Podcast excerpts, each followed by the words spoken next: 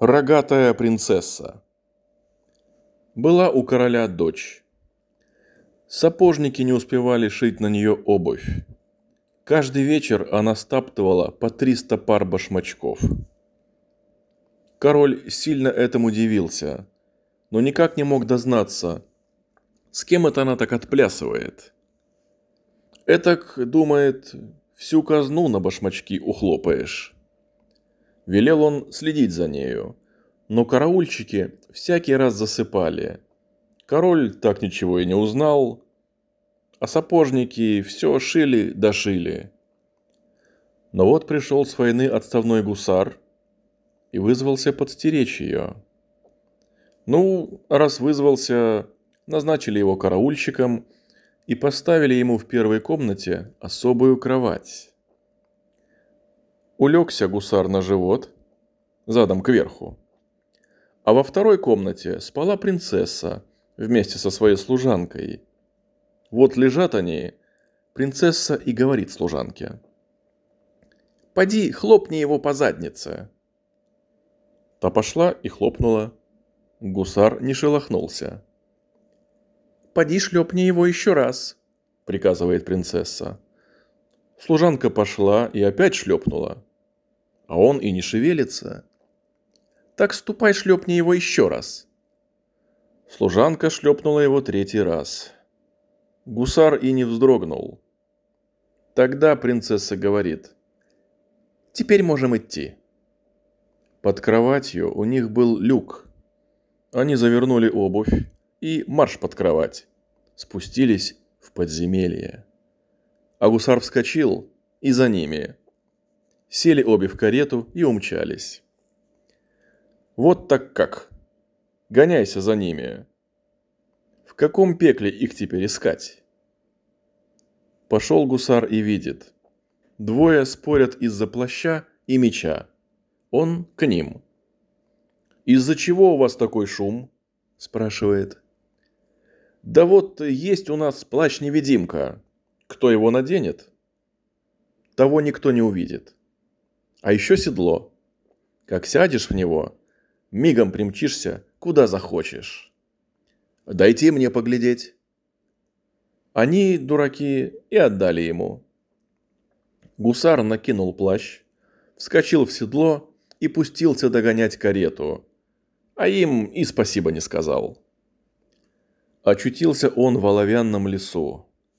Отломил оловянную веточку, и засунул за ленту на шляпе. И вдруг разразилась страшная гроза. Гром так и грохочет, будто сейчас небо рухнет. Черт, который их вез, соскочил, смотрит по сторонам. Это неспроста. Верно, здесь еще кто-то есть. Но никого не увидел. Поехали дальше, колеса опять застучали, заехали в Серебряный лес. Снова гроза. Черт бегает вокруг кареты. Смотрит, что же это творится. Нет ли здесь кого? Никого нет. Едут дальше. Гусар и серебряную веточку отломил. И тоже за ленту. Мчаться дальше. Въехали в золотой лес. Вот уж где гроза, так гроза разразилась. Что только было. Словно все черти из пекла вырвались. Гром раз за разом, будто из пушки стреляют. Все кругом дрожит. Ну, светопредставление, да и только. Черт слетел с козел, носится вокруг, как бешеный. Ну, есть здесь кто-то, кроме нас. Никого не видать. Сел черт на свое место. Колеса застучали, и карета помчалась прямо в ад. А гусар успел из золотого дерева сучок отломить и за ленту на шляпе засунул. В пекле встречают их богатым угощением, чтобы подкрепились с дороги. Приносят принцессе суп, а гусар цап его. Суп выхлебал, миску в карман. Несут ей жаркое. Гусар опять, хвать его, проглотил, тарелку, в карман. Да что же это такое? Куда оно девается? Осталась принцесса не евшая. После угощения пошли плясать. Принцесса на расхват. Все черти из-за нее передрались. Все три сотни пар башмачков до дыр истоптала. Что ни круг, новая пара. После танцев черт говорит. Ну, теперь все. Наша свадьба сыграна. Больше не отпущу тебя отсюда. Останешься у меня. Ах, отпусти меня домой еще на одну ночь. Хочется своих повидать. Ну, на одну ночь съезди. А сам так и трясется, так и вертится вокруг нее. Как услыхал гусар сейчас же, в седло, чтобы раньше их поспеть. Примчался, плащ повесил, седло под голову и лег на живот. Вот вернулись девицы домой. Принцесса глянула на гусара и говорит служанке. «Шлепни его по заднице». Та подошла, шлепнула, гусар и не пошевельнулся. «Ладно, оставь его». Разделись и легли спать. Утром приходит гусару от короля посыльный. Рассказывай, что да как. Так я и буду сейчас рассказывать, говорит гусар. Я еще не спал. Высплюсь, тогда расскажу. Посыльный ушел. Гусар выспался и поехал к королю. Рассказывает ему. Она, мол, уже с чертом окрутилась. Там в пекле всякий вечер танцы. Все черти так за нее и дерутся. В этой чертовой пляске на ней башмачки и лопаются, будто паутинные. «Вот как!» – рассердился король. И сейчас же приказал ей выйти замуж за гусара. Вот справила она свою вторую свадьбу, уже с этим гусаром, и стала выведывать у него, как же смог он добраться в пекло. Он ей все и объяснил. А чем ты это докажешь? Показал он ей и те три веточки, и плащ-невидимку, и седло-самолет. Как только она все это выведала, побежала к шорнику и к портному. Не сможете ли вы к вечеру сделать точно такой плащ и такое же седло? А чего же не сделать? Хоть к обеду. Получила она оба заказа, и сейчас же подменила волшебный плащ и седло, взяла их себе и бежит к королю. «Любезный мой батюшка, врет этот гусар. Нет у него ни плаща-невидимки, ни седла самолета. Проверьте сами, убедитесь». Король сейчас же приказывает позвать гусара. «Покажи эти вещи». Гусар накинул на себя плащ. Ничего не получается. Сел в седло. Опять ничего не выходит. Так ты, значит, надул меня. Ах ты жулик. Сейчас же убирайся вон из замка.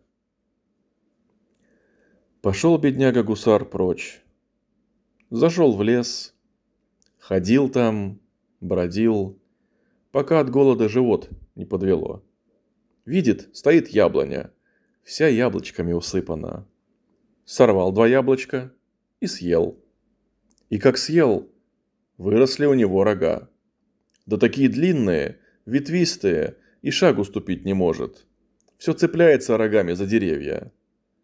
Вот так влопался я. Был я король, а теперь никто. Да ко всему еще и оленьи рога выросли.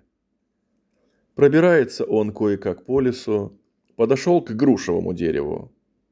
Сорвал две грушки и съел и вдруг рога свалились на земь, будто ножом их отрезало. Ага, это другая песня. Ну погоди же. Нарвал того и другого, полны карманы набил. Теперь достает он себе стульчик, столик, какие у торговок бывают, и усаживается перед королевским замком, прямо против окна принцессы. Разложил яблочки и ждет. Принцесса увидала в окно. Яблочки румяные, наливные. Захотелось ей их отведать. Посылает служанку. «Поди спроси, почем продает?» Служанка пошла. Гусар отвечает. «По червонцу штука». Эти яблоки из Гесперонского сада. Принцесса велела купить два яблока. Одно сама съела, другое отдала служанке. И в тот же миг, когда ели они яблоки, их так и раскидало по углам комнаты. Такие длинные ветвистые рога у них выросли. С угла на угол достают. Как увидел это король. Сейчас же издал приказ. Кто избавит принцессу от рогов, тому отдаст ее в жены. Вот приходит гусар. Оборвался, конечно, в лохмотьях. Никто его не узнал. Заявляет, что берется вылечить. Начинает со служанки. Вынимает грушу, подает ей и, гляди-ка, рога свалились на землю, будто топором срубило. У принцессы от радости аж дух замирает. Но гусар говорит ей, «Погоди, дорогая, мне нужно прежде проверить, нет ли у тебя чего на совести». «Что вы, ничего нет». Он взял молоток, постучал по рогам, так и зазвенели. «Не знаю, девица, не знаю. Звенит. У вас на сердце есть что-то тяжелое. Вы должны поверить мне свою тайну». Тогда она рассказала ему, как гусара обманула. «Я так и знал. Что-то такое есть». Велел ей принести плащ-невидимку и седло-самолет накинул на себя плащ, сел в седло, и не успели они опомниться, умчался прочь. А принцесса осталась рогатой. И сейчас все с рогами ходит.